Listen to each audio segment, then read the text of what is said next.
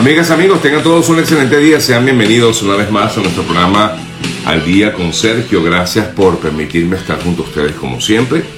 Hoy estamos a martes 15 de marzo del año 2022.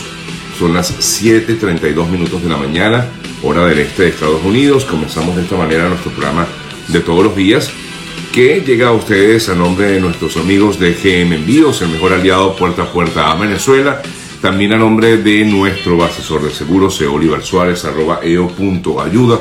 Y a nombre de María Tina Burgos, eh, arroba María Tina Burgos, especialista en temas migratorios aquí en Estados Unidos. Gracias por estar aquí, como siempre. Vamos de inmediato a revisar lo que ha sido noticia en las últimas horas aquí en nuestro programa del día de hoy. Buenos días. Pero comenzamos nuevamente con el tema de la invasión rusa a Ucrania y la cuarta ronda de negociaciones prevista para el día de ayer, que se inició como tal de forma virtual, hizo una pausa en medio de estas eh, conversaciones. Eh, las eh, primeras tres reuniones se hicieron de forma presencial, pero la de ayer fue de forma virtual en este tema o en este caso, mejor dicho, se hizo una pausa en las negociaciones hasta el día de hoy.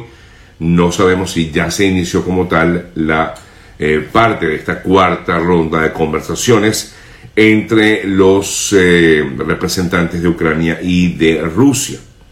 Lo cierto es que continúa siendo el planteamiento de Ucrania, el levantamiento de, o el alto al fuego definitivo, la retirada de las tropas eh, rusas, es lo que exige Ucrania. No obstante, la posición de Rusia no es eh, la misma. Sin embargo, algunos afirman que pudieran llegar a algún tipo de acuerdo en vista de que la situación cada día es más eh, tensa. Ayer, por cierto, las Naciones Unidas ah, hablaban hablaba acerca de que la perspectiva de un conflicto pudiera elevarse a lo nuclear, sí, a lo nuclear justamente, porque el eh, representante o secretario general de la ONU, Antonio Guterres, hacía el hecho o elevaba la alarma sobre el aumento de Rusia del nivel de alerta para sus fuerzas nucleares luego de invadir a Ucrania y lo ha descrito, lo ha descrito, quise decir, perdón, como un eh, desarrollo escalofriante, comentó Antonio Guterres en el día de ayer. Eh, por cierto, que para noticias eh, sobre el tema, mm, hoy, en estos momentos, se habla de un nuevo ataque que se registró esta mañana en Ucrania, dos fallecidos en ataques a zonas residenciales en la capital. Eh, según la información pues, que se maneja desde Ucrania hasta ahora, servicios de emergencia dijeron que correspondían a disparos entre áreas civiles en distintos distritos, esto repito, en zonas residenciales en Kiev, o Kiev, como también pues, se le conoce a esta eh, ciudad.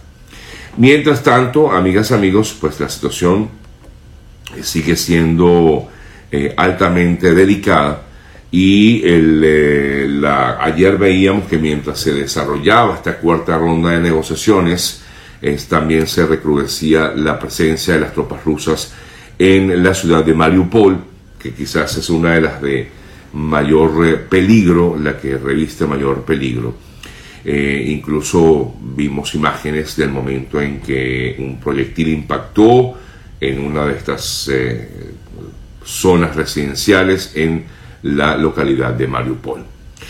El gobierno de Estados Unidos asegura que habrá consecuencias graves contra China si ofrece ayuda a Rusia en medio de esta presión internacional que hay eh, contra Moscú por la guerra lanzada contra Ucrania. A la vez apuntó que el gobierno de Estados Unidos dijo que Pekín puede hacer más que cualquier otro país para poner fin a la invasión, pero no colaborando con eh, Rusia, sino tratando de mediar para solventar esta crisis. Hablando de mediación, el Vaticano también eh, se ha, propuesto como mediador en este conflicto, pero hasta el momento no ha habido ningún tipo de respuesta por parte de Rusia, porque así se hizo saber desde el Vaticano que el Papa estaría dispuesto a colaborar en la mediación en el conflicto. Para el día de mañana, 16 de marzo, la Corte Internacional de Justicia, recuerden que esta Corte Internacional es la que determina si hubo algún tipo de, mm, en este caso, genocidio, que es lo que plantea Ucrania. Dice Ucrania que elevó la denuncia ante la Corte Internacional de Justicia, afirmando que Rusia habría generado un genocidio en, eh, eh, en, Ucrania. Eh, es la Corte Internacional de Justicia la que determina si esto es así. Y para mañana, para el día de mañana, prometió que daría un veredicto la Corte Internacional de Justicia que debemos recordar es la que en todo caso determina el papel de los estados, no de forma individual, sino el papel de los estados. La Corte Penal Internacional es la que determina responsabilidades penales y en este caso individuales, perdón, y en este caso eh, la Corte Internacional de Justicia es la que determina el, en todo caso el papel de los estados. El Ministerio de Salud ucraniano reveló ayer que desde que Rusia comenzó su ofensiva ha destruido completamente siete hospitales y otros 104 están severamente dañados. Eh, reveló igualmente el Ministerio de Salud ucraniano que se han quemado unas 34 ambulancias y más de, bueno, se habla de seis profesionales de la salud fallecidos en medio de estas circunstancias y más de 12 eh, gravemente heridos. Según ACNUR, el número de refugiados se ha elevado más de 2,8 millones, es decir, 2.800.000 personas, de las que más de la mitad han llegado a la vecina Polonia.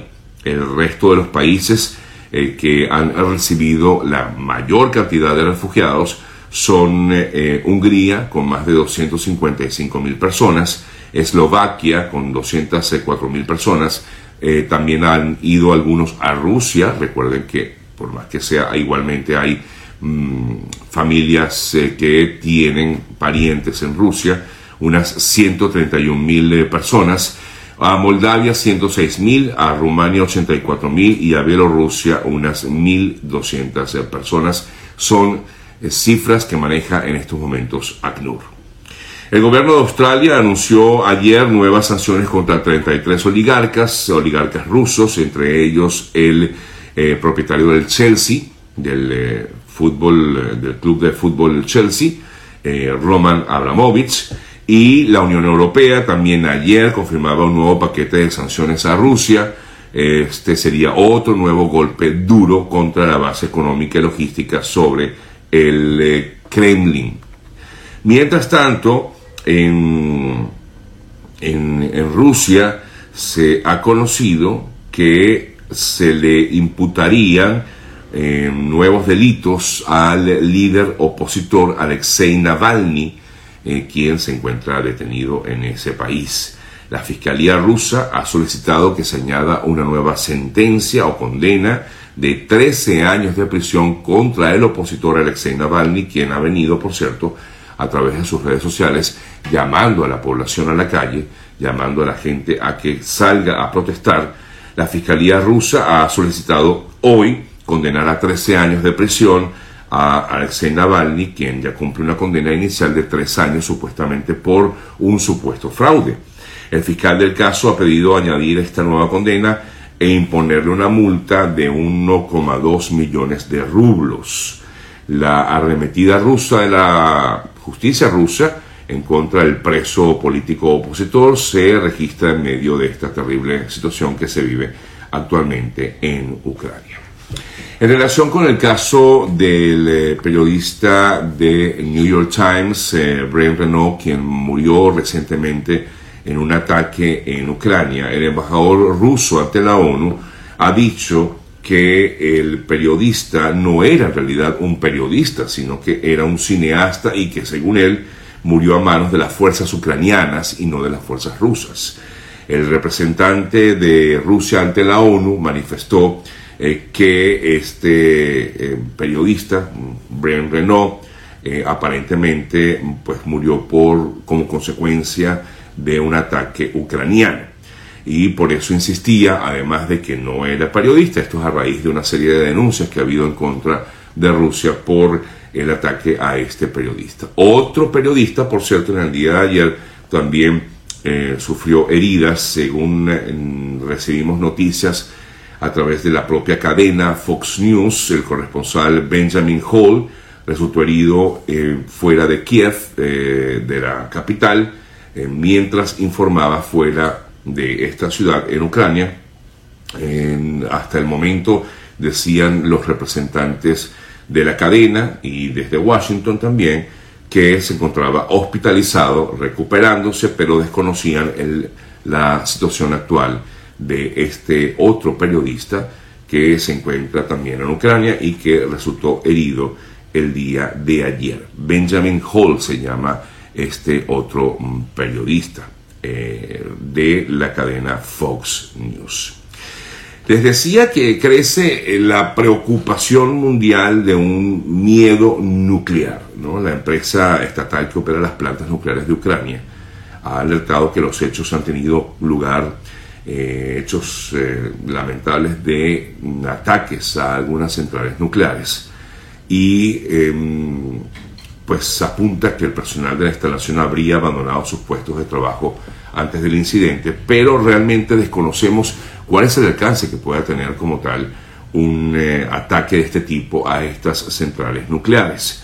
En eh, el día de ayer también veíamos información relacionada con este tema y es que la central nuclear, por ejemplo, de Chernóbil se quedó sin energía eléctrica nuevamente.